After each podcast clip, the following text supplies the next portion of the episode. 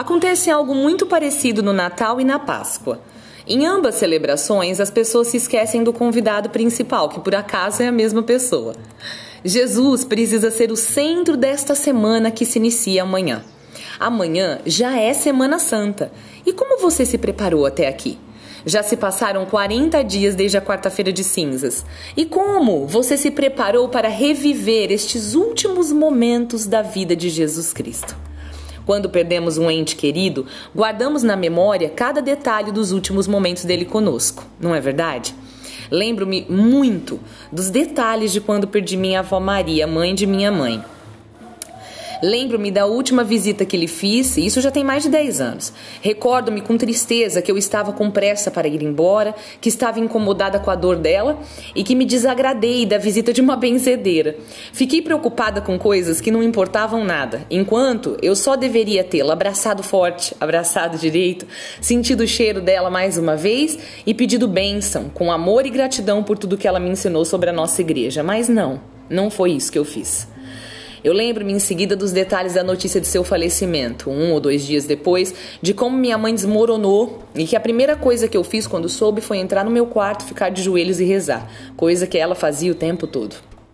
Lembro-me de seu velório, um dos mais lotados que eu fui. Muita gente agradecida por tê-la conhecido. A comunidade dela estava inteira ali ao redor, a paróquia, a paróquia São Geraldo rezando, cantando as músicas que ela gostava e dizendo coisas boas a seu respeito. Lembro da bandeira do apostolado da oração, com aquele sagrado coração lindíssimo que ela carregava no peito como uma medalha de campeonato nacional. Lembro-me da minha família nos últimos minutos antes do sepultamento, e essa cena eu nunca vou esquecer mesmo.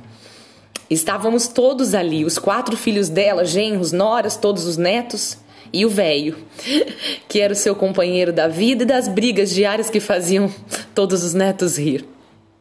Estávamos todos em volta, abraçados e se despedindo da nossa matriarca, que tinha nos deixado um lindo legado de fé, de amor, de dedicação e de serviço. Quando amamos alguém, não nos esquecemos de nenhum dos detalhes de seus últimos momentos. Isso que eu acabei de fazer aqui em lágrimas e que com certeza fez mais alguns amados meus chorarem por aí, é o que chamamos de Semana Santa. A Semana Santa é uma oportunidade de fazer memória dos últimos momentos do nosso Senhor Jesus Cristo. Por isso que eu choro toda Semana Santa, choro mesmo. Nelson Correia fez aquela música maravilhosa que diz assim: Só se tem saudade do que é bom, se chorei de saudade não foi por fraqueza, foi porque eu amei. É exatamente isso, Nelsinho. Que saudade da Dona Maria. Que saudade de nosso Senhor. Quando penso na última refeição que Jesus fez com seus melhores amigos e que ele resolveu ali no seu último momento com eles, resolveu lavar os pés, dando-nos a maior lição de humildade de todos os tempos. Eu não consigo me controlar de amor por ele mesmo. E na sexta-feira? A igreja não precisaria pedir jejum para ninguém. Você tem vontade de festejar no dia que você recorda da partida de um dos seus entes mais amados? A gente não tem vontade de festejar, de fazer grande ceia.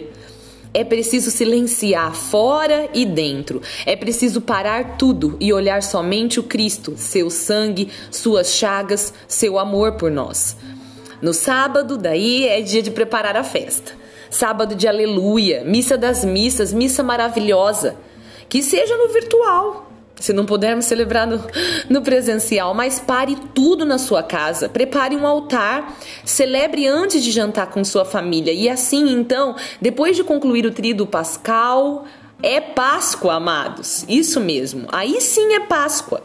Não precisa correr para comprar os ovos mais caros do universo, agora comprar, pedir delivery, né? Dos, dos ovos mais caros. Precisa parar tudo essa semana e pensar em Jesus. Se tiver oportunidade, confesse-se. Se não, faça um bom exame de consciência em casa mesmo. E por que não confessar com seu esposo, com seu filho, sua filha, sua mãe, seu pai? Ou fale ao Senhor em seu íntimo e mostre a Ele um coração contrito. Faça um exercício, pegue uma folha, escreva os seus pecados, leia em voz alta, leia olhando no espelho, faça de alguma maneira que você sinta que está revelando diante de Deus. Se você não pode fazer isso com o sacerdote, que é a melhor maneira, faça de alguma maneira que você se sinta redimido diante da cruz de Cristo. E então, chegada a hora da festa, não se esqueça do convidado principal. Não é o coelhinho da Páscoa, não. Já basta o Papai Noel no Natal. É Jesus ressuscitado. Ele é o convidado a estar conosco no seio de nossa família e fazer Páscoa com cada um de nós, fazer conosco a passagem para uma nova vida.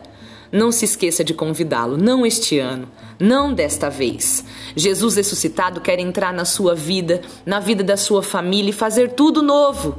Comer chocolate é bom demais, mas receber o convidado principal é infinitamente melhor.